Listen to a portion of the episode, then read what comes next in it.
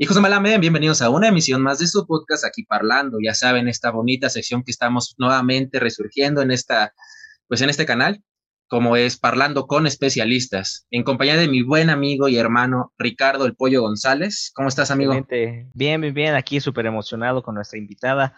Creo que es un tema muy, muy importante y muy eh, común, lamentablemente, en esta pues pandemia que estado, hemos estado viviendo muchas pérdidas cercanas. Creo que si le preguntamos a cualquiera, ha tenido una pérdida cercana.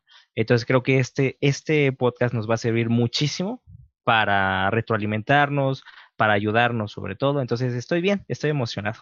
Excelente, pues ya como nos adelantó nuestro, nuestro buen amigo Pollo, en esta ocasión es un tema pues, mm, pues un poco delicado. Tenemos a un especialista que nos va a aclarar todas nuestras dudas, nos va a explicar a detalle sobre esta, lo que es la tanatología. En esta ocasión quiero presentar a Paola Renero, que es nuestra especialista del día de hoy. ¿Cómo te encuentras el día de hoy, Paola? Muchas gracias, Rafael. Muchas gracias, Ricardo. Un placer estar con ustedes. Estoy muy bien. Me entusiasma muchísimo eh, pues ver gente joven y compartir con ustedes. No voy a decir mi edad, pero me encanta saber que están interesados en temas de tanta, tanta importancia y como bien lo dijeron, pues eh, tan, tan de actualidad, aunque siempre existir. Siempre existido. Muchas gracias por invitarme. No, eh, nosotros te agradecemos por aceptar nuestra invitación y para arrancar este podcast creo que lo, lo primordial sería preguntarte, ¿qué es la tanatología? Eso sería la, la, punta de lanza para iniciar esta linda conversación que vamos a tener. Ok, me encanta, me encanta, Rafael, y para eso quisiera yo hacer un poquito de, de, de preámbulo, ¿no? La tanatología es una ciencia que surge a partir de eh, los, el, estudio de una psiquiatra suiza que se llama Elizabeth Kubler-Ross, que que viene de Suiza a Estados Unidos y la ponen en los pabellones de enfermos terminales. En los años 60 no tenían absolutamente ningún derecho, ¿sabes? Cuando estaban, los declaraban en enfermos terminales, la familia ya no podía entrar y ya no los podían ver. La tanatología surge por la necesidad de, ver a estas personas como personas con derechos y darles una muerte digna. Entonces se empieza a observar eh, algo muy interesante porque, bueno, pues a ella le apasionaba todo, ella estuvo en la Segunda Guerra Mundial, fue una mujer que tuvo un contacto muy cercano con la muerte, para contarte una historia muy rápido de ella. Ella cuidaba a los conejos de su casa, se encariña con uno muchísimo, crea un vínculo y su papá le dice, pues hoy le toca a tu conejo. El papá no sabía que ella tenía vínculos con los conejos y tal, entonces empieza a generar vínculos y a entender que qué pasaba cuando perdíamos a nuestros seres, que en este momento era un conejo, y después convive con la muerte constantemente y la empieza a estudiar. Eh, surge de ahí. La tanatología habla de las fases que se viven durante eh, la enfermedad terminal. Cuando a una persona que le dicen eres enfermo terminal y vas a morir, vive las fases de las que ahora les platico, que es, eh, empieza por la negación, si alguien de tu público ha tenido alguna, alguna pérdida, de pronto es el, no es cierto, esto no puede estar pasando, ¿no? Eh, después viene un enojo profundo. Este enojo no va dirigido hacia algo en específico, sino estamos enojados, nos sentimos enojados, molestos, y de aquí se desprenden ciertas emociones. Después viene una negociación, todos los hubiera, hubiera cambiado, hubiera dicho, hubiera ido, hubiera regresado. Eh, no, esto es, es, parte de la negociación, fase, fase de, la, de la pérdida. Y eh, la tristeza profunda se llega a confundir. Hay médicos que dicen, estás deprimido, pero es un desgano de energía. Si te pudieras poner en la cama la sábana y no salir, eh, sucede, sucede. Y hasta que llegamos a la aceptación. Todo esto se observa de inicio en los enfermos terminales. Con el trabajo de la tanatología nos damos cuenta que las pérdidas también se viven así para quienes perdemos a los seres queridos. O sea, tú como doliente que le llamamos, vivimos las mismas fases como el enfermo terminal. El enfermo terminal tuvo la oportunidad de haber pasado por estas fases y los que acompañamos o los que queremos a esta persona también las vivimos cuando estamos en duelo. Ok. de esto se desprende la tanatología de este estudio, en realidad es eh, pues el estudio, ¿no? La, etimología no nos ayuda mucho porque, bueno, pues es, eh, dicen, dicen por ahí que, se nos, que ya no tenían otro espacio para ponerle algo un poco menos eh, de la observación de la muerte, ¿no? Porque es el estudio de la muerte, pero al final estudiamos también o acompañamos a los vivos que tienen una pérdida por muerte. ¿no? Entonces, bueno, no hubo un tema diferente, un nombre diferente, pero de esto surge. Ok, no, es, muy interesante. Eh, todos vivimos esa fase de el duelo, pero en ese orden o puede ser diferente. Qué bueno que lo preguntas, Ricardo. No son lineales. Eh, puedes, incluso si estás en una pérdida, puedes pasar por todas menos la aceptación eh, las cuatro anteriores, tanto la negación, el enojo, la negociación y la tristeza. Puedes subir, bajar. Eh, un día dices, amanecí menos triste y a las dos horas, eh, ¿qué pasó? ¿No? También le llamamos a esto el síndrome de la montaña rusa. Y te voy a explicar. Este, el duelo no es voluntario. No sé si han escuchado por ahí que les digan, échale ganas. para mí son de las frases que menos debes de decir en, esas, en esos momentos, porque no, no, no van al caso. o, sea, es como un equivalente a, un cuando se enoja tu novia, ¿no? Tranquilízate. ¿Cómo quieres que me tranquilice? ¿no? en, general, en, general, cualquier persona, o sea, no nada la novia, o sea, tranquilices, tranquilízate. Y, y así como dices, son palabras que es tanta que la gente no, es, es, algo normal que la, cualquier persona no sabe expresarse o no sabe decir las, las, palabras de aliento, porque nadie está preparado para afrontar una situación así. Una cosa es yo te apoyo, estoy para ti, estoy a tu lado. Y la cosa, y algo muy diferente es échale ganas. Échale ganas, no, no, bueno, para mí, yo sé, yo sé, de verdad, eh, les llamamos dolientes, eh, pero bueno, cuando el doliente lo dice y lo sabe, porque sabes, cuando estás en este duelo, solo abrir el ojo es echarle ganas, ¿no? Todo cuesta diferente. Y un poco esto, el duelo no es voluntario, no es que uno quiere estar triste, es que se desprende, a ver, es una pérdida, por supuesto, de una persona, una persona que amamos, que tenemos un vínculo, que ya no está, genera un vacío físico el duelo altera nuestro psique,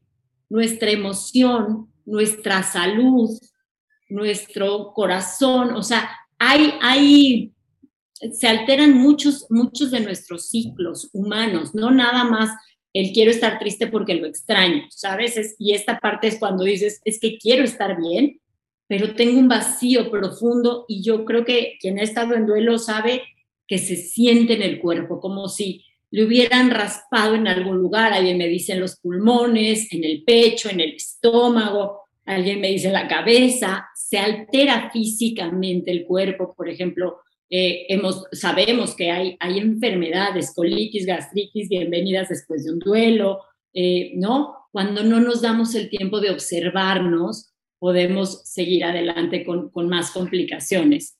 En la, eh, antes pensaban que era una enfermedad mental, Hoy no está clasificada en el rango, pero, pero antes se pensaba que era una enfermedad mental. Mm, comprendo. Y al momento, tú como tanatóloga, ¿has visto que en México es complicado llevar estos temas de la muerte? Es algo que, ya sabemos que en general ninguna persona está preparada para ese tipo de temas, pero a raíz de la pandemia, ¿cómo has visto? ¿Ha ido en aumento este tipo de personas? Porque al mexicano nunca le ha gustado decir, me siento mal, estoy mal, necesito ayuda. Es, son, de las, son dos frases muy típicas que nosotros estamos bien y por dentro estás gritando, estás pidiendo ayuda. Llámese no nada más de este tema de una pérdida, sino en general, nunca nos ha gustado. Tú en tu rama, ¿cómo lo, cómo lo afrontas o cómo haces que esa persona se pueda abrir? Este, Rafael, lo que bueno que lo preguntas, porque además eh, es un tema del no llorar, ¿sabes? El mexicano no se permite tocar las emociones. Yo escucho que me dicen mujeres y hombres, creo que pesa un poco más los hombres, desafortunadamente. Eh, no me puedo dar el lujo de llorar porque si yo lloro, todos los demás lloran conmigo y digo, qué padre, todos llorar en, en, grupo está muy bien, ¿sabes? Yo digo que soy la que les da permiso para llorar. eh, tenemos tan mal vistas las emociones incómodas en México y creo que en muchos lugares que creo que en México sí, sí tenemos un poquito más este tema de no llore, ¿no? A ti de niño nunca te dijeron, ay, qué bonito te ves llorando. Nunca, ¿no? Nunca. ¿Te acuerdas de eso? Nunca. nunca. Y entonces, claro, es esta, es esta emoción incómoda de ser fuerte. Tú no sabes lo que a mí me dicen, es que tengo que ser una guerrera. Bueno, pero si una guerrera desahogada, ¿no? No, no tiene nada que ver la fuerza con, la, con no llorar. Y llorar, te voy a decir, yo, yo cuento mucho o platico, se los facilito de pronto a mis pacientes con, con el tema de cuando nacemos nos dan una nalgada. No para que nos reamos, para que... Para llorar. y además esta, parte de qué, qué, bonito te ves llorando, creo que yo sí la escuché en algún momento, no hacia mí, pero eh, con tono de, ah, mira qué bonito te ves llorando, ¿no? O sea, con ese tono de, de enojo, de que lo estás haciendo mal, de que, de que no puedes hacerlo, ¿no? Y entonces eh, no quieres llorar en frente de los demás porque, bueno, por el sentimiento de pena, de culpa, simplemente no te sientes cómodo, ¿no? Y entonces eh, a veces las personas prefieren, bueno, si lloran, eh, prefieren llorar en soledad. Digo, al final están llorando y creo que sería, que, que es bueno, pero pues igual a veces sí se necesita un abrazo, sí se necesita mm, contención, por así decirlo, ¿no? Ese, ese llorar grupal no sé, a mí se me haría raro, la verdad es que sí se me haría raro llorar así, pero pues hay veces en que no, no puedes evitarlo, ¿no? Entonces, como no puedes evitarlo, mucha gente sí se lo aguanta y entonces cuando vienen los problemas físicos, ¿no? O, a nivel médico. Sí, como en algún momento es, la situación es complicada, la situación que estás pasando por la pérdida de tu, de, tu familiar o de un amigo, de lo que sea, es complicada, pero al tragarte esas emociones, la cruda es horrible y lo digo por experiencia, la cruda, es, para la gente que nos está escuchando, viendo, me refiero a cruda, o sea, pues lo, que pasa después de tragar todas tus emociones, esa cruda es, no sabes ni cómo apagarla. Entonces es, es, muy, es muy feo que por esa cultura que tenemos de no chille, no se mantenga triste, tienes que ser fuerte, eres el hombre de la casa, tienes que mantenerte como debe de. Entonces, sí es muy complicado que ok, una mujer llora, ah, no hay problema. Ah, pero un hombre llora, ah, que, ya vemos las palabras que decimos aquí en México, no las podemos decir, pues simplemente sabemos que ya cómo, cómo es la cultura aquí en México. Entonces, tú como tal, con un, llámese, o sea, ya sea mujer u hombre, pero tú cómo rompes esas barreras para que se abran contigo, Paola. Pues hablo justamente de esto, Rafaelo. De, de inicio, eh, cuando me tocan familias, porque bueno, claro que también atiendo familias, eh, apoyo y motivo el llorar. Explico que, que se tiene que salir. Eh, después de la, de la pérdida, por ejemplo, eh, hay una, una enfermedad que es, que es muy característica de quien está conteniendo el enojo, la tristeza, la culpa, todas estas emociones que se revuelven en un duelo, eh, que es la hipertensión, ¿no? Por ejemplo, la colitis, la gastritis. Entonces, el darte permiso y el explicarte que es natural, que tú puedas llorar a alguien a quien amas, que no eres débil, que no es debilidad, que no es que no, es que no estés pudiendo, sino que emocionalmente te afecta, eh, les ayuda muchísimo. De verdad he tenido casos en donde me dicen, solo necesitaba el permiso. Los hombres sí son un poco más, más complicados, eh, pero bueno, lo, sí se logra cuando explicas que están atentando contra su salud, cuando se lo merecen. Yo te voy a decir, a mí, a mí me hablan y me dicen, eh, esta persona está muy mal por la pérdida de su familiar. Y yo, y yo me pregunto, bueno, ¿y si estuviera bien, qué pensaríamos? ¿No? Es natural estar mal porque perdiste un, afecto, un vínculo, una persona que amas, pero, pero eh, de verdad a los tres meses me pueden hablar desesperados de sigo mal. En tres meses queremos estar, y más ahora con la, con la velocidad que todo lleva, en tres meses tengo que estar bien porque si no estoy bien, soy débil y lo estoy haciendo mal. El duelo eh, no tiene un tiempo característico, o sea, no te puedo decir yo por pérdida de novia, tres meses, por pérdida de primo, seis ah. meses. No es, eh, quiero decirte algo con mucho respeto, cada duelo es personal y único. Yo no lo puedo catalogar en tiempo, en a quién le duele más, quién es el que más llora o el que menos llora. Esto es muy, muy personal y único. Cada quien sabe y vive su duelo de forma distinta. Por lo tanto, este, pues hay que como, como empujar a vivir las emociones, ¿no? Dime. Pero entonces nos podemos quedar atrapados en el duelo, supongo, porque bueno, yo conocí a una persona que, no sé, estábamos en una reunión, ¿no? Y de repente se pone a llorar porque estábamos hablando de algo. Y bueno, ¿qué te pasó? ¿Qué, qué pasa? Es que mi papá murió. Ay, no, pues disculpa, ¿no? Pero se puso a llorar como si hubiera sido actual. ¿Y cuándo fue? ¿Cuánto tiene? ¿Un mes? ¿Dos meses? No, tiene 10 años que murió. Y nosotros así de, ¿10 años?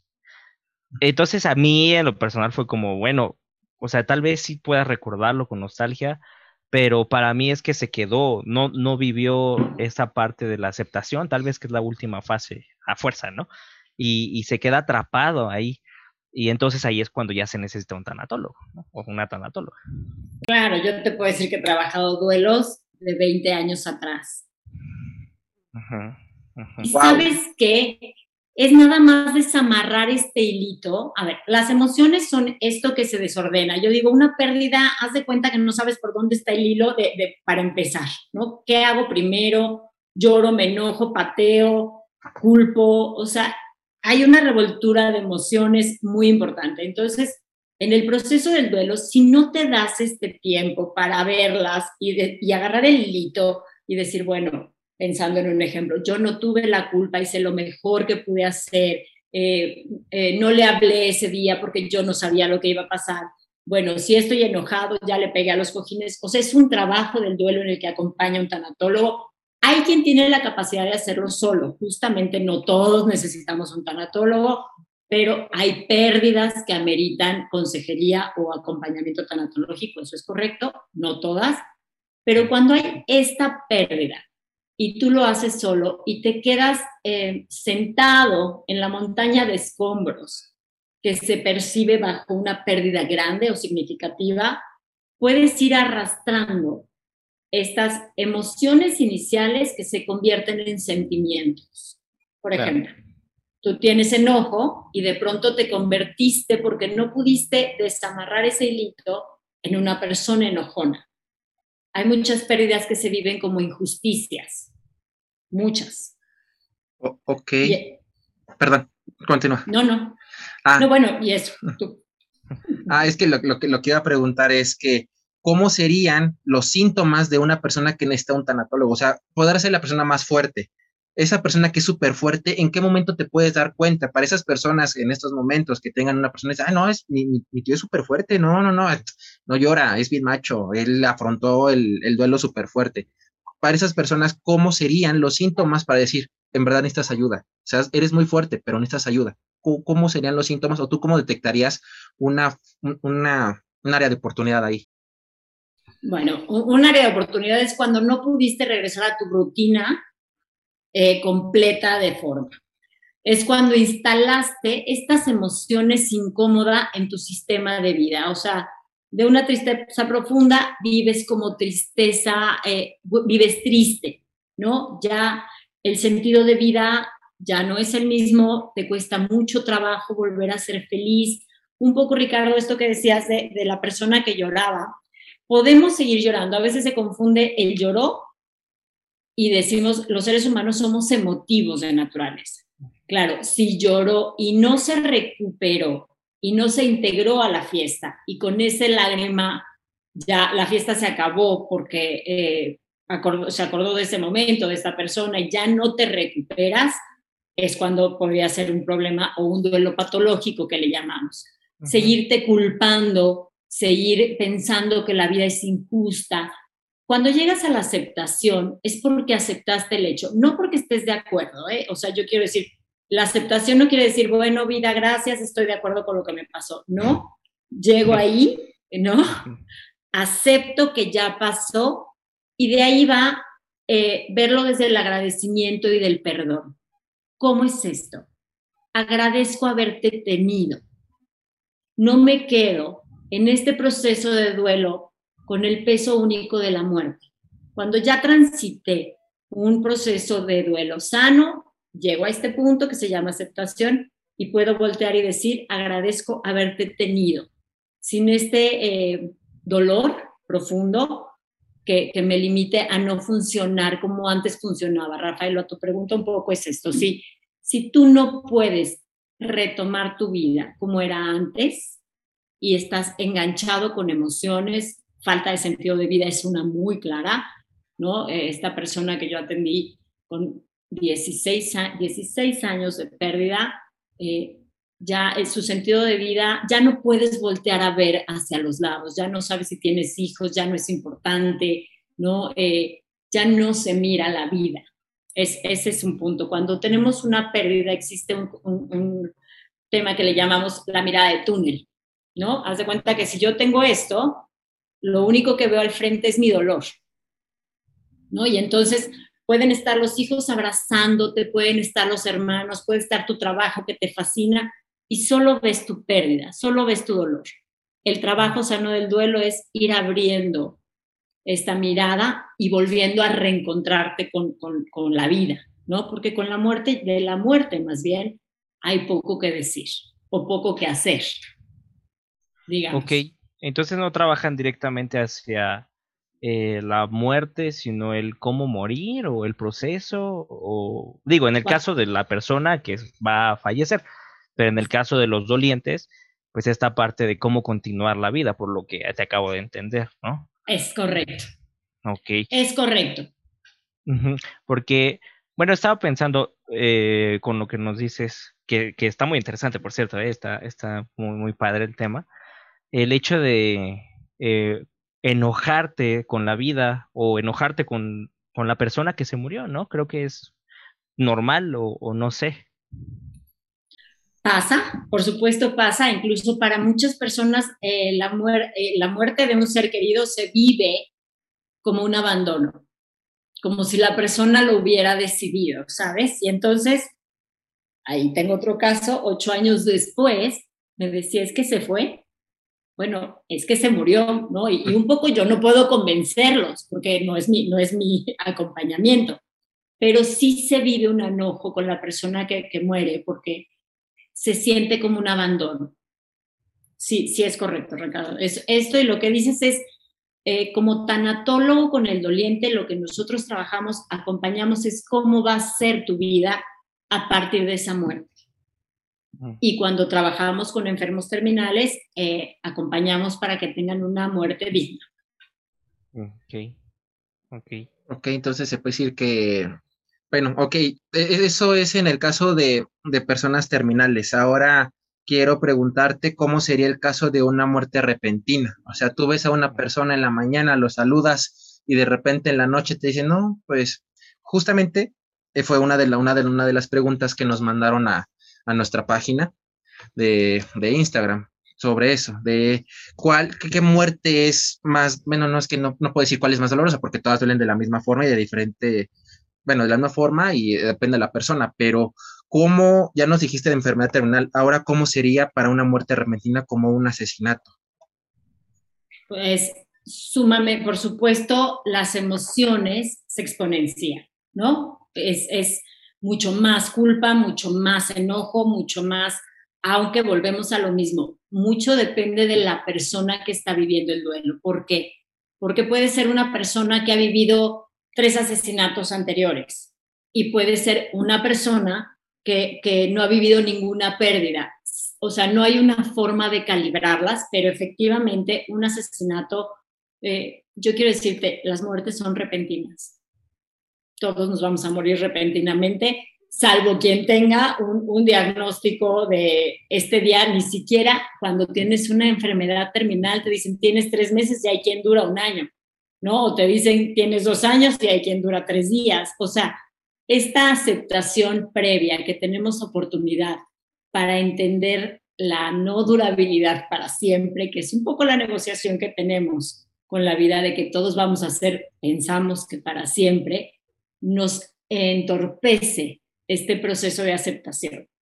Pero bueno, entiendo, Rafael, la parte del asesinato es esta parte de alguien más tomó su vida y esto genera mucho más eh, complicaciones, mucho más difícil la aceptación porque sentimos, nos sentimos, por supuesto, defraudados por la vida, por la persona, por, por todo el tema y, se requiere un acompañamiento, un acompañamiento mucho más intensivo, de mucho más trabajo, digamos, y aquí es el perdón. O sea, yo te puedo decir, aquí lo que se trabaja es la reconciliación y el perdón, porque es, es, complejo, es un tema muy complejo y muy doloroso, pero te digo, no hay forma de medir este dolores, ¿no?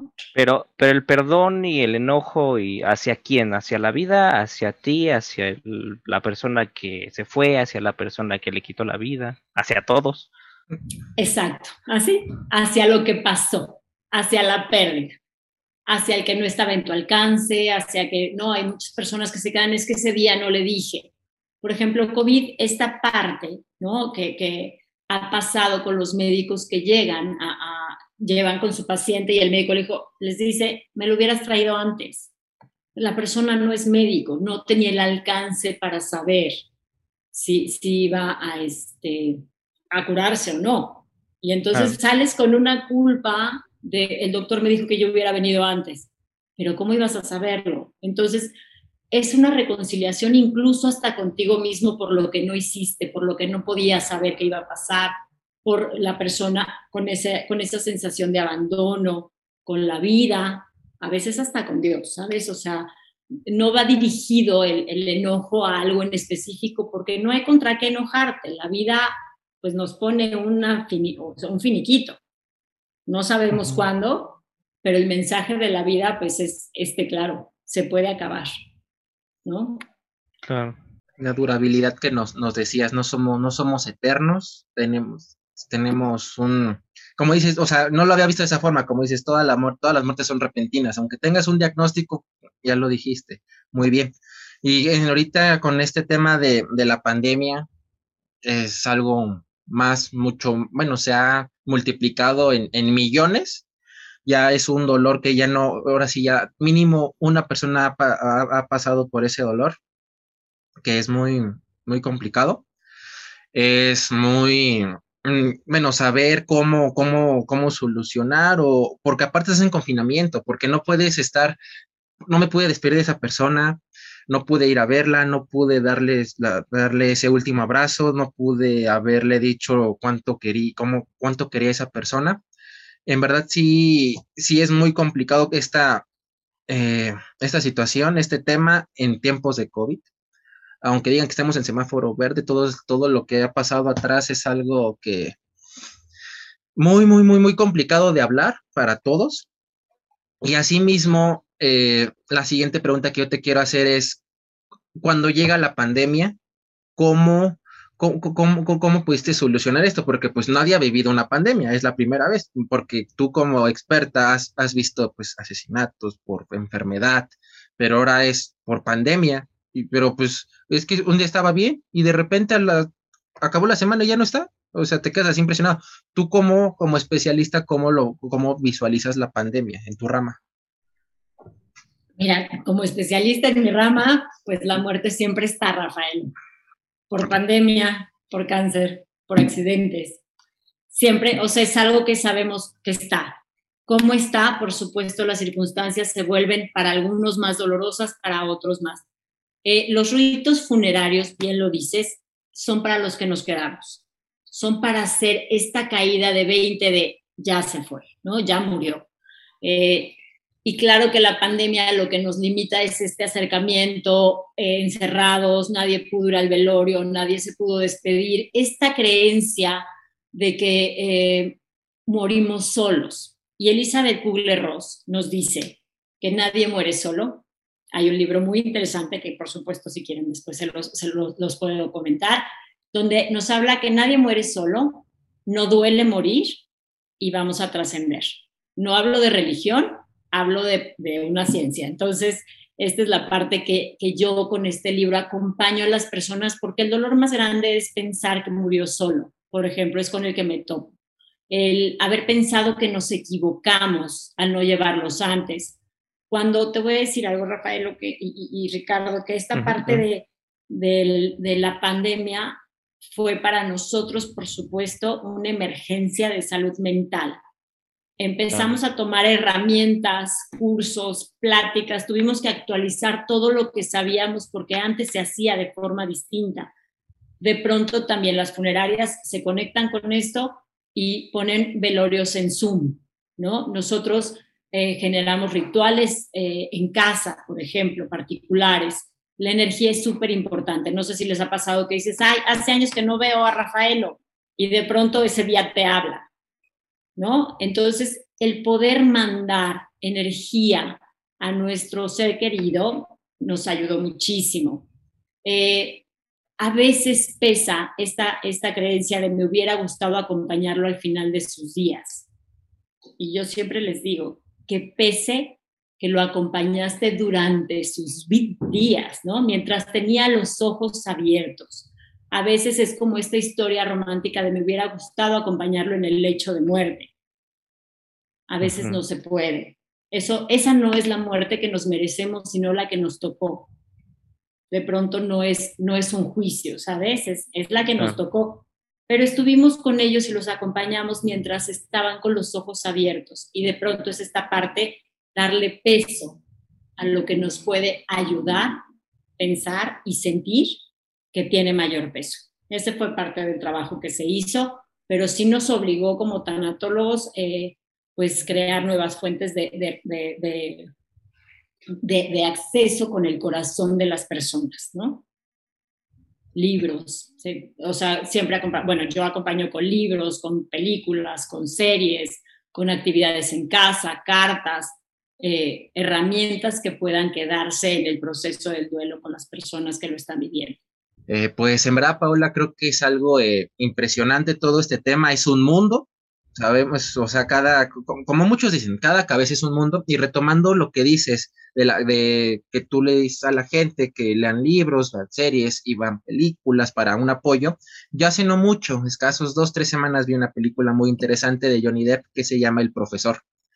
no sé si la han llegado a ver, no tiene mucho tiempo esta mm. película, tiene como dos, tres años que salió es de una persona que el, señor no fumaba, no tomaba, era muy sano y inicia la, escena diciéndole doctor, este, tienes cáncer pulmonar. Y él así de, pero no fumo, no esto, no lo otro.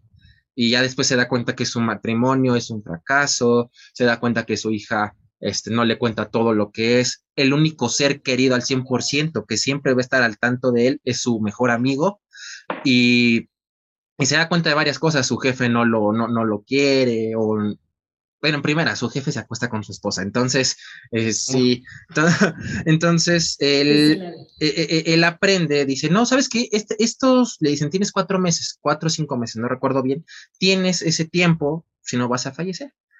Bueno, vas a fallecer. Entonces, para no hacerles el cuento largo, él vive, él hace todo lo que no hizo en su juventud o lo que no hizo ya de grande, se puso a a tomar a lo descarado, a tener relaciones con parejas al azar, empezó a tener, eh, empezó a fumar, lo que nunca vea, nada más un cigarro y le dio asco y no lo volví a intentar.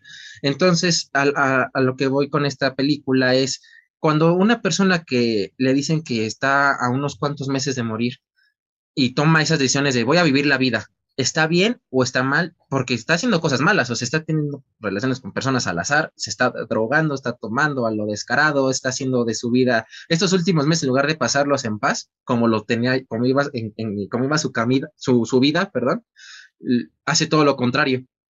¿Cómo es, es bueno eso? ¿Es, tomar esa actitud? Pues, pues mira, yo también la vi y sí me parece buena, aunque un poco esta parte sí también me la cuestioné yo pienso que la vida justo es eso. Si hoy dices, si mañana yo me podría morir y estoy haciendo lo correcto, estás en el camino correcto. No te puedo decir que hasta cuándo vas a llegar, un poco lo que decíamos, ¿no? Vas a, actuamos y vivimos como si fuéramos a llegar a los 160, algunos a los 250, pero bueno, este, esta parte, yo te diría, es correcto eh, hacerlo siempre vivir como quieres vivir, sin afectar a nadie, porque esta parte nadie la tiene garantizada. Y yo no los quiero asustar, a mí me dicen, ¿y cómo te despiertas todos los días pensando que te vas a morir? No, yo me despierto pensando que estoy viva, ¿no? Y agradeciendo que estoy viva. Entonces, buscando hacer lo que quiero, seguir por el camino correcto. Muchas personas, perdóname Ricardo, este, sí, sí, sí, que me dicen, hay un libro que se llama A las personas buenas también les pasan cosas malas. Tú no sabes lo que yo lo recomiendo. Es que era tan bueno. Y yo digo, también, o sea, ¿por qué la muerte discriminaría buenos o malos? Si es algo universal, natural, y, o sea, tiene unas características donde nos va a tocar a todos. Entonces, regresando a tu respuesta, Rafaelo, yo digo, vive como quieras vivir eh, contigo todos los días, porque efectivamente puede haber esta, esta, esta, eh, esta llegada inesperada de información, ¿no? Esta noticia inesperada, por decirlo así. Sí, vi una frase, ahorita lo que mencionas, Paola, eh, que me encantó en Facebook, pero me gustó mucho y se me quedó grabada ahorita que lo que está diciendo, eh, que se dice, ¿no? Muy común el YOLO, ¿no? tú vives, solo se vive una vez, pero decía en esa frase, no es cierto, se vive diario, solo se muere una vez. Y eso a mí me hace pensar que la muerte le da sentido a la vida. Nada más cierto que eso, nada más cierto, porque si no la tuviéramos, ¿qué prisa tendríamos? Tú imagínate que fuéramos inmortales. Yo por eso muchas veces explico, en esta manita, hoy estoy agarrada de mi amiga la vida, y cuando me toque agarrarme de esta manita, me agarraré de mi, de mi amiga la muerte, porque no es enemiga, es parte de. Pero por eso un poco la tanatología lo que nos invita es a vivir.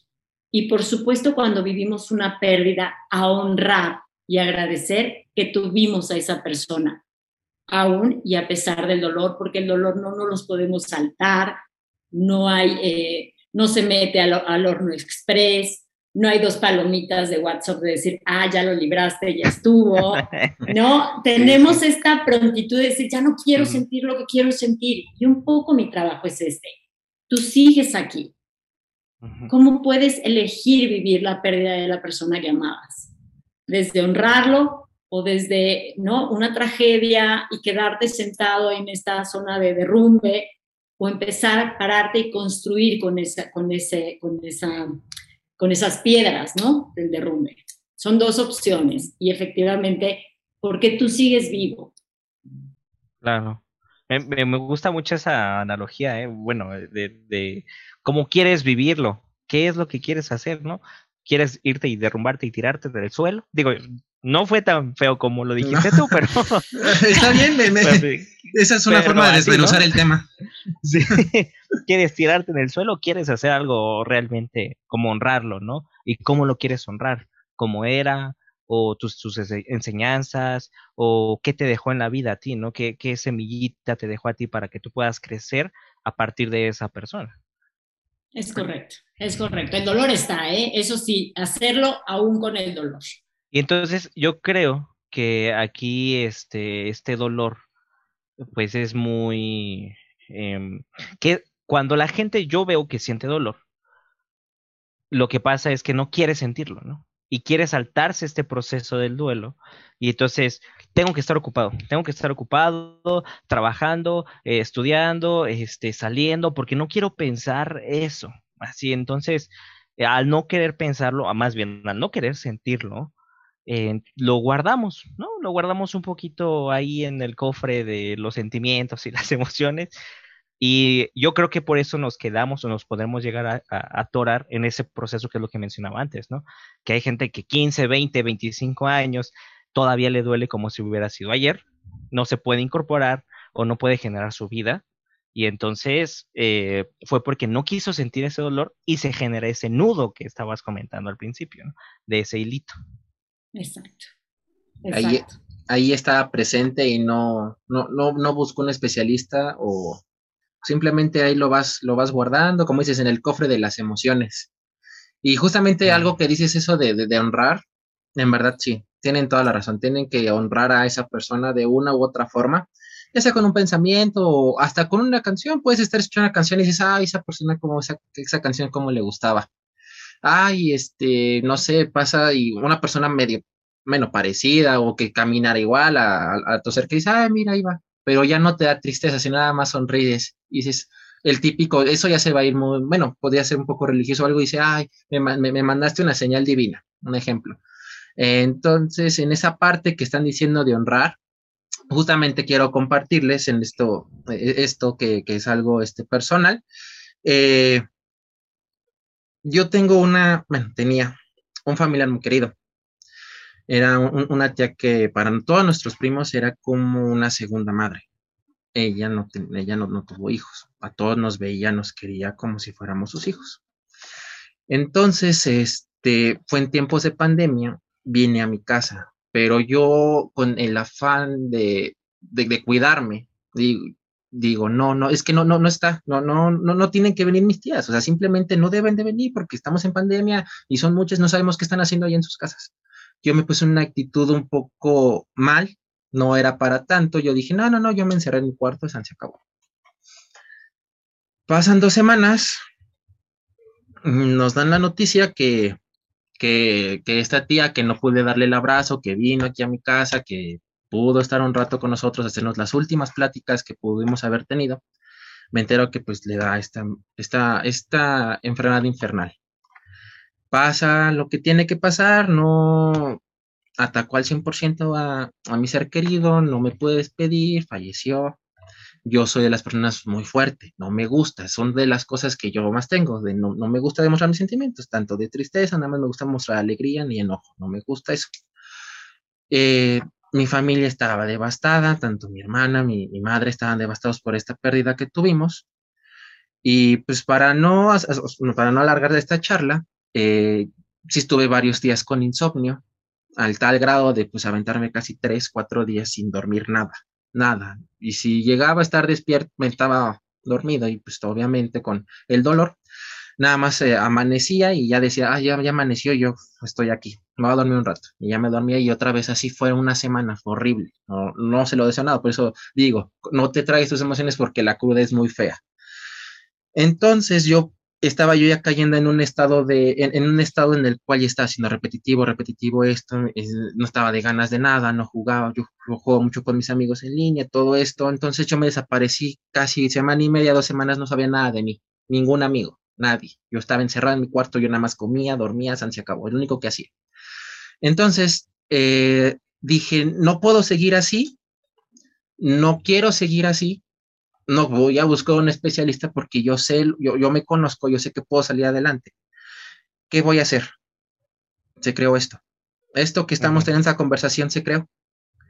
Este gracias, gracias a esa pérdida. Cada vez que estoy, eh, cierro una emisión, se acaba una entrevista, ah, pasa lo que tenga que pasar en, este podcast, un clip, lo que sea, va dedicado a, a, mi tía, a, mi segunda madre. Entonces es algo que agradezco bastante que, que pude sacar este, este dolor de una forma pues muy padre que fue con un podcast entrevistando gente con he conocido bastante gente he en mi vida me hubiera imaginado entrevistar a gente de República Dominicana entrevistar a gente de Argentina entrevistar a gente de Ecuador conocer a gente de Monterrey o sea no voy para allá pero los he conocido mediante entrevistas y cada vez que acaba la grabación, apago la computadora. Obviamente no voy a editar en ese mismo momento, nada más al sol acá y digo gracias, va para ti. Es lo único que hago. Y agradezco que aquí parlando se creó gracias a ella. Si no, no existiría este programa y seguiría en un hoyo muy feo. Y perdón por abacar tanto este tiempo y nada más quería nada más comentarlo, pues porque esta historia muy, muy pocos o casi nadie la conocía, que pues yo para salir de este hoyo emocional salí que se creó este programa, simplemente para tener esa distracción que decía. Como homenaje, yo diría, más que distracción, como homenaje. Sí. Pues, ¿qué te puedo decir, Rafael? Es, es, es, una muestra de honrar a una persona, es hacer un tributo con una pérdida, ¿no? Al final, eh, Gaby, con quien me formé, eh, decía que a veces la pérdida llega envuelta, es como un regalo envuelto en un papel muy extraño y hay que saberlo desenvolver para encontrar qué tiene dentro. Definitivamente nunca nadie hubiera querido esa pérdida para, para lograr esto, pero cuando tú lo logras convertir en un tributo, en un homenaje, eh, pues transformas esas emociones y ese dolor que, quiero nada más convertirte, decirte que las personas fuertes se rompen y se saben reconstruir. Sigues siendo fuerte aunque te rompas, porque seguro, y lo demostraste ahora, te vas a saber reconstruir. Entonces no le tengas miedo a romperte, pero, pero te felicito por haber logrado tomar esta decisión. Y es un poco el, lo que le llaman eh, échale ganas. No se dice así, se dice encuentra la voluntad para levantarte. Me voy a tatuar eso. encuentra la voluntad para levantarte. Ah. Es, es, diferente al échale ganas, sin duda, pero encuentra esto que te mueve, que te mueve desde la parte más profunda. Y, yo quiero decirte que la muerte no es un se fue para siempre, sino llegó a tu corazón para siempre, se mudó a tu corazón para siempre. Claro, claro. Eh, creo que es muy importante esta parte de, saber cómo reconstruirnos, que como decías, Paula, ¿no? Hay veces que pues, nos podemos reconstruir solos y hay veces en que de verdad la situación nos supera. Entonces, eh, de una de las preguntas que nos hacen igual en la comunidad parlante, eh, nos dice, ¿cuál es la raíz para no poder superar una pérdida? ¿no? En este caso, de no podernos construir de nuevo. La raíz más importante es el no quiero salir. O sea, con las personas que creo que esos, bueno, no creo, estoy segura que los procesos son mucho más complejos, son no quiero que haya pasado, me instalo en un berrinche, en un enojo y como estoy enojada con la vida, no quiero que pase y no quiero, quiero como buscar esta circunstancia de revancha de como tú me la hiciste, yo te la hago y no me recupero. Eh, no te quiero decir adiós ¿no? Y de veras se quedan en este, en este proceso de no quiero, que, no quiero decir adiós, no quiero dejarte ir. Eh, esta parte ya es como un, eh, de verdad, para mí, años de duelo complicado. No quiero. sería la fase de negación en todo caso, por lo que escucho, el no quiero, no estoy dispuesto. Eh, el enojo y enojo. Negación y enojo, exacto. Estamos, esto no pudo haberme pasado, esto es injusto, ¿por qué a mí? ¿No? A mí, esta respuesta de por qué a mí, bueno, pues ¿por qué no a mí? ¿No? Porque estamos en la misma posibilidad. Pero, pero justamente eso, estás, te quedas en, en, esa, en esa parte y no caminas, no, no quieres caminar el duelo. Ok, y, dirías que las emociones o el guardarse las emociones, bueno, ya habías dicho que tiene una implicación médica y física, pero por ejemplo pueden crear enfermedades, porque una vez leí en un libro, no me acuerdo cuál, que decía que, por ejemplo, el cáncer era odio a la vida, ¿no? Que diabetes no te sientes querido, que amnesia porque no quieres recordar las cosas, que este, no sé, el dolor de estómago, dolor de, de eh, gastritis o dolor de cabeza, mucho enojo, no, no sé pero dirías que es cierto eso? Se somatiza en el cuerpo, es correcto, es correcto. O sea, eh, se dice, ¿no? Que, en el campo de los duelos, por ejemplo, el Alzheimer puede ser personas que no elaboraron bien sus duelos y trabajaron el bloqueo y bloqueo y bloqueo y no siento, ¿no? Entonces, si, si lo creo, lo comparto. Eh, claro que también la biología, o sea, la muerte y las enfermedades son biológicas, ¿sabes? O sea, el cuerpo tiene predisposiciones, y si tienes predisposición al cáncer y vives en la Ciudad de México y ya estás expuesto a plomo, no quiere decir que nos vaya a dar a todos, pero si tienes una predisposición genética y alta, pues la probabilidad también es alta. Creo que muchos factores intervienen, aunque sí creo que las emociones, sí, sí hay que, hay que soltarlas, hay que escucharlas. Yo tengo una teoría con, con las emociones que yo digo, si llega la tristeza, ábrele la puerta invítale un café, escucha qué te dice y después la, la invitas a que se vaya. No que se quede a dormir, ¿no? Después me dicen, hijo, se quedó todo el fin de semana. Pero, pero bueno, ya, ya no podemos hacer mucho. Pero no, no batallar con ellas. A veces tienes aquí el enojo diciéndote, hola, estás enojado, ¿no? Estoy enojado. Y, y lo quieres, no lo quieres voltear a ver. O la tristeza, no la quieres voltear a ver, la pones a un lado, vete está ahí y te va a tocar hasta que la reconozcas y lo escuches. ¿Y qué te quiere decir? Una vez que le escuches, se va a ir, porque ya le diste su espacio, ya te tomaste el café. Una paciente me decía, pero yo no tomo café. Bueno, pues té, agua, lo que sea. Pero, toma algo. pero tómate algo con la Un whisky y un tequila, ¿no? no. no ese en duelo, por ejemplo, es algo que sí trato de decir no, porque ah, anestesia las emociones. Nada que no que genera adicción.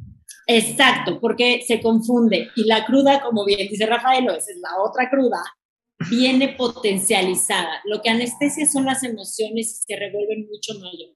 Eh, todas las sustancias bloquean que puedas sentir. El duelo es un proceso emocional, no es racional.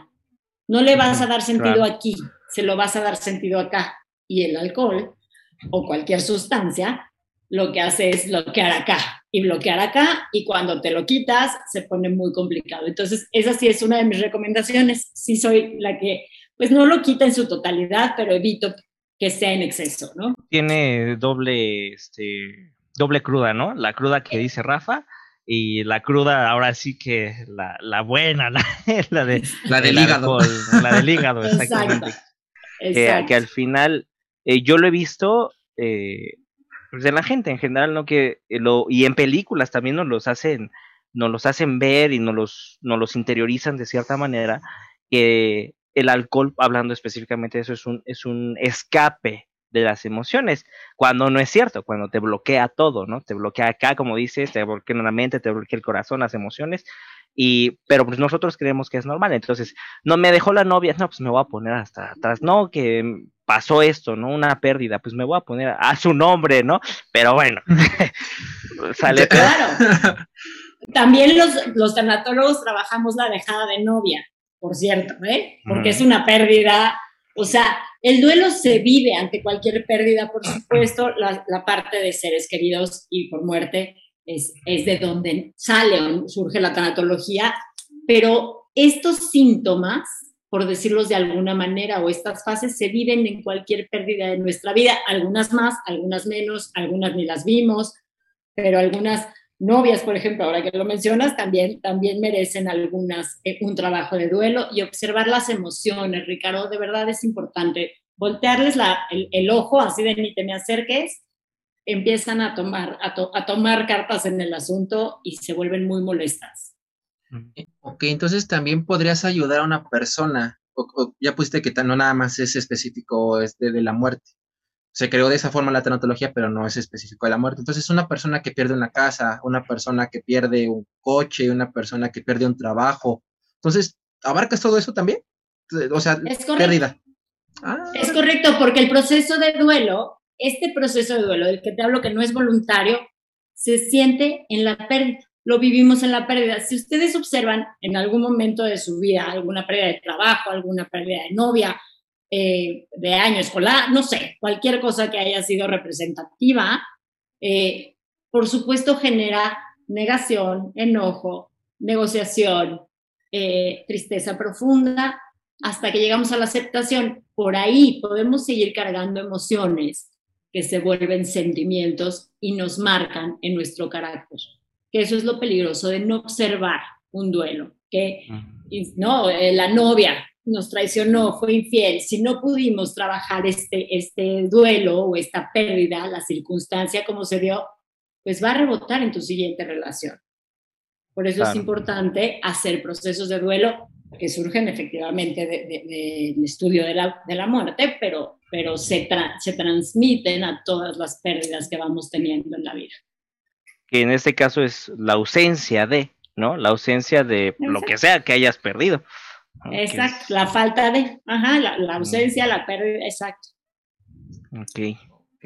Eso sí estuvo muy interesante. Yo nada más pensé que en algún momento lo había escuchado, que también abarcaba eso, pero dije, ay, no sé si preguntarlo, no sé si no, este, bueno, si dejarlo este, ahí de que no nada más se encargan de la muerte, sino también se encargan de, de más factores, o sea, todo lo que tenga que ver con pérdida, algo que tuviste y, y se se te fue de las manos, este, también, también lo abarca. Eso es muy interesante para esas personas, o sea, no nada más es las personas que estén escuchando, nos estén viendo, también no nada más trata de la muerte. Si llegaban esas personas que en el sismo de hace cuatro años perdieron sus casas, también es aceptable buscar especialistas. Las personas que pues por el perder un trabajo, por tiempo, igual por la pandemia, también acérquense a un especialista. Esa persona que a lo mejor tenía su carro y le costó mucho trabajo tenerlo y lo perdió en un accidente, también acérquense. Ese chico que perdió a la novia, también acérquense. O sea, todo lo, o sea, ayúdense, no, no quítense de la cabeza eso de, de no buscar un especialista, búsquenlo. Ah, como dice, no todos lo van a necesitar, hay personas que se van a poder reconstruir solas. Entonces es algo que deben de, de poner en la mesa y como dicen, invítenle un café, invítenle un té a esa tristeza, que esa, eso que los agobia, ese sentimiento, dile, pasa tantito, vamos a platicar y quiero que te vayas, porque el muerto y el arrimado a los tres días apuesta. Entonces, ok, creo que no, bueno, creo que no, fue muy buena analogía. bueno, ya pensándolo bien, como que no fue una buena analogía. Este, bueno, las vi, como que las visitas tienen sueño, lo dejamos de esa forma.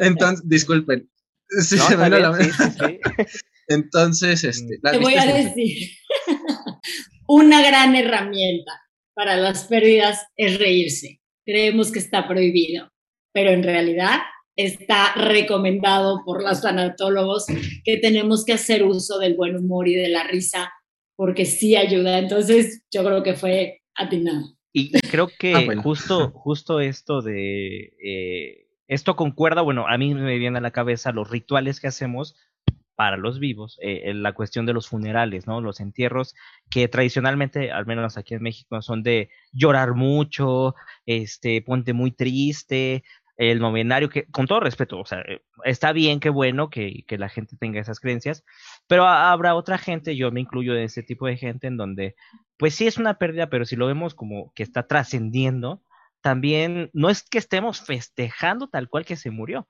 más bien honrando de diferente manera su forma de ser, ¿no?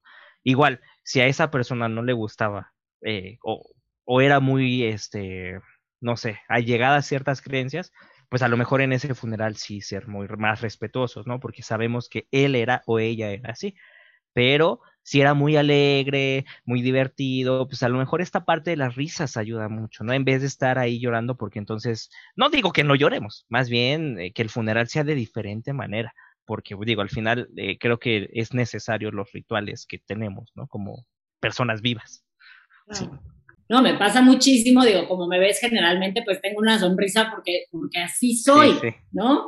es, es, raro, y, y, me decía un doctor, ¿no? ¿A qué te dedicas? Soy tanatóloga. No pareces. ¿Y yo qué te imaginabas? O sea, no, me imaginaba fúnebre. Yo creo que un poco la diferencia es el respeto. Por supuesto, soy sumamente respetuosa del dolor, lo recibo con muchísimo, de verdad, el respeto, cariño, pero otra cosa es la fúnebre, o sea, la parte fúnebre, eh, de la muerte, ¿no? Que creo que sí, sí hay un camino o una separación para el tema, que es un poco lo que dice Ricardo, que es eh, ¿no? De chiquitos a los niños, pues se ríen porque es natural es reírse. Si se ríen en un, eh, se reían en un, en velorio, bueno, ¿no? Volaban las chanclas, cuando pues es una naturaleza humana. Y estoy segura que la persona que, que está descansando en ese momento no se va a ofender porque nos reamos, ¿sabes? y esta parte a veces hasta da culpa. A mí me dicen pacientes, me siento fatal de estar bien.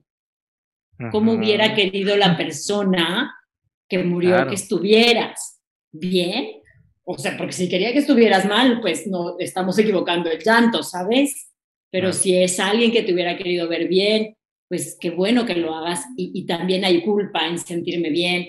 De pronto hay muchas creencias respecto a llorar, religiosas, eh, de familia, que son las que acompañamos de pronto a acomodar. Yo no convenzo a nadie de que esto está bien, esto está mal, yo me convierto en una hoja en blanco para tu dolor, pero eh, esta parte eh, la escucho y trato de acompañar porque hay muchas creencias, ¿sabes? Desde la primera escena que tuviste cercana a la muerte, eh, o lo que escuchabas en casa de la muerte, si era buena, si era mala, si dónde estabas, si cómo se había ido, si te lo ocultaron de niño, hay muchísimas cosas que pueden impactar en un duelo, que eso platicábamos hace rato. Hay, muchos factores para que un duelo sea mucho más difícil para alguien, si es que hubiera la palabra difícil, pero, pero que sea más impactante, ¿no? O representativo, porque no hay competencia en el duelo, nadie lo hizo mejor que el otro, cada quien lo vive como pudo, y ojalá y llegue a este término de duelo desde el agradecimiento, ¿no? Como, como los niños, ¿no? Que yo he visto, siempre he visto todo, ¿no? He visto todo.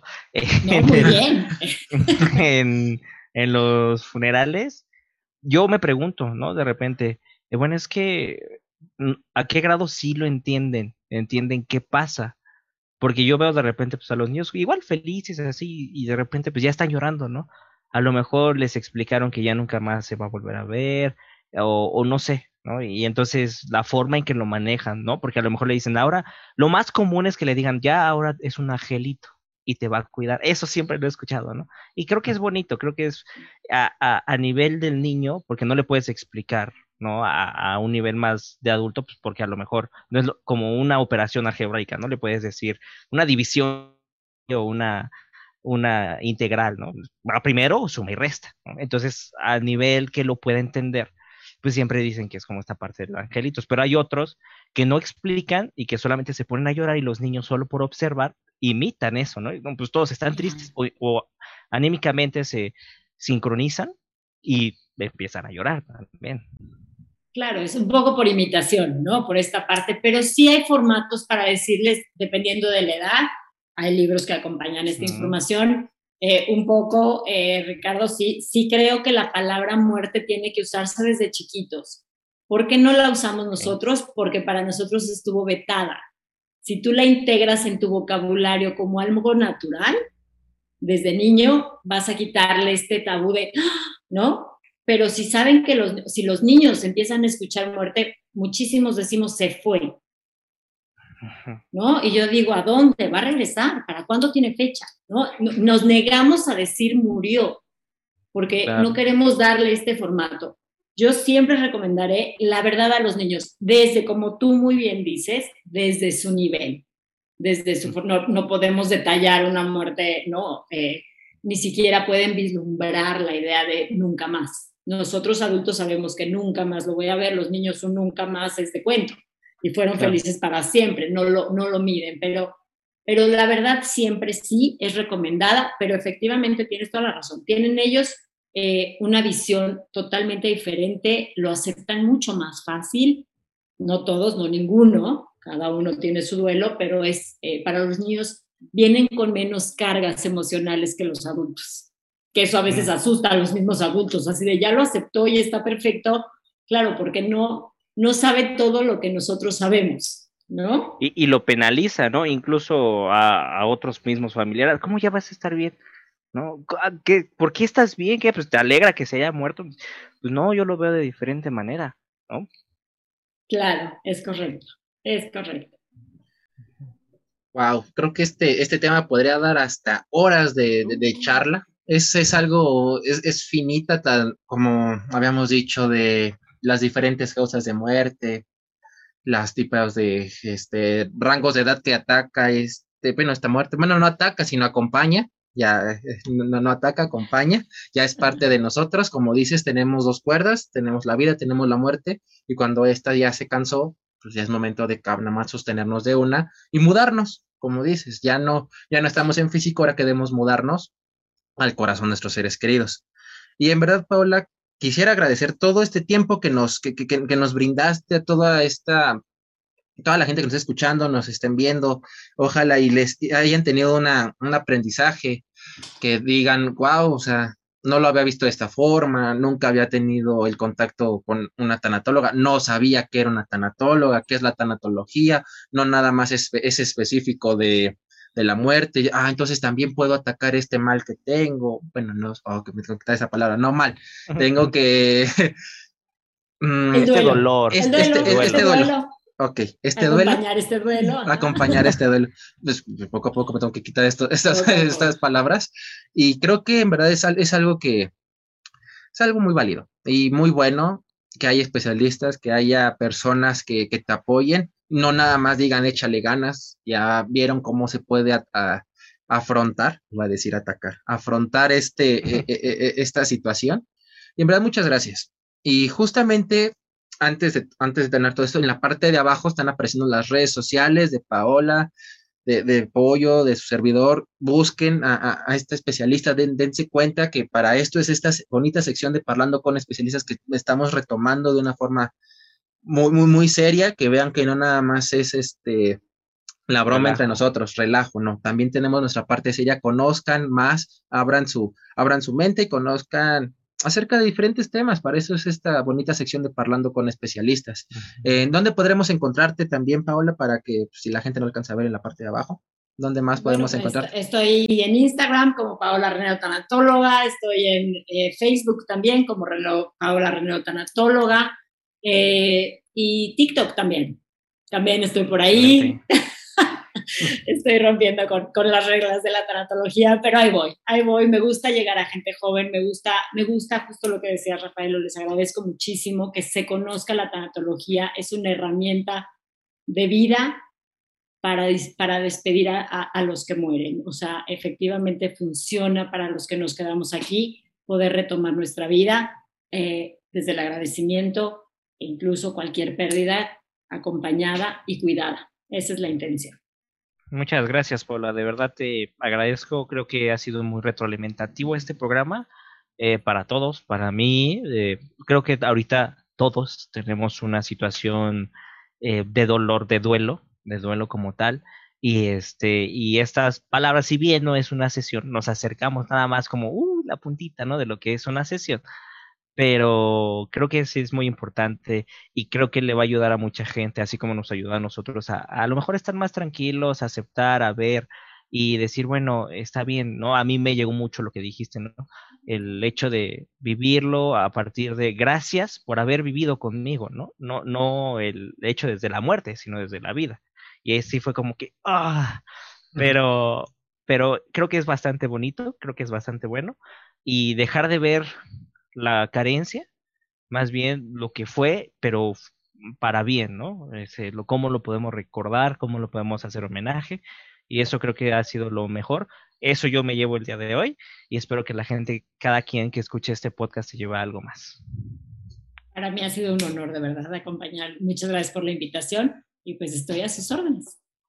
Excelente. Gracias.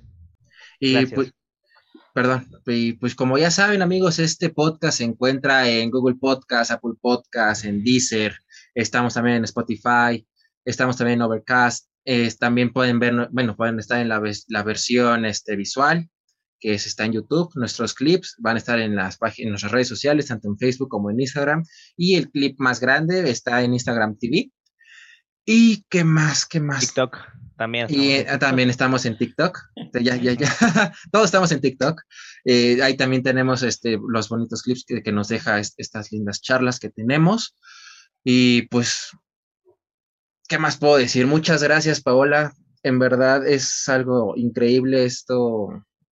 Es algo muy enriquecedor esta plática.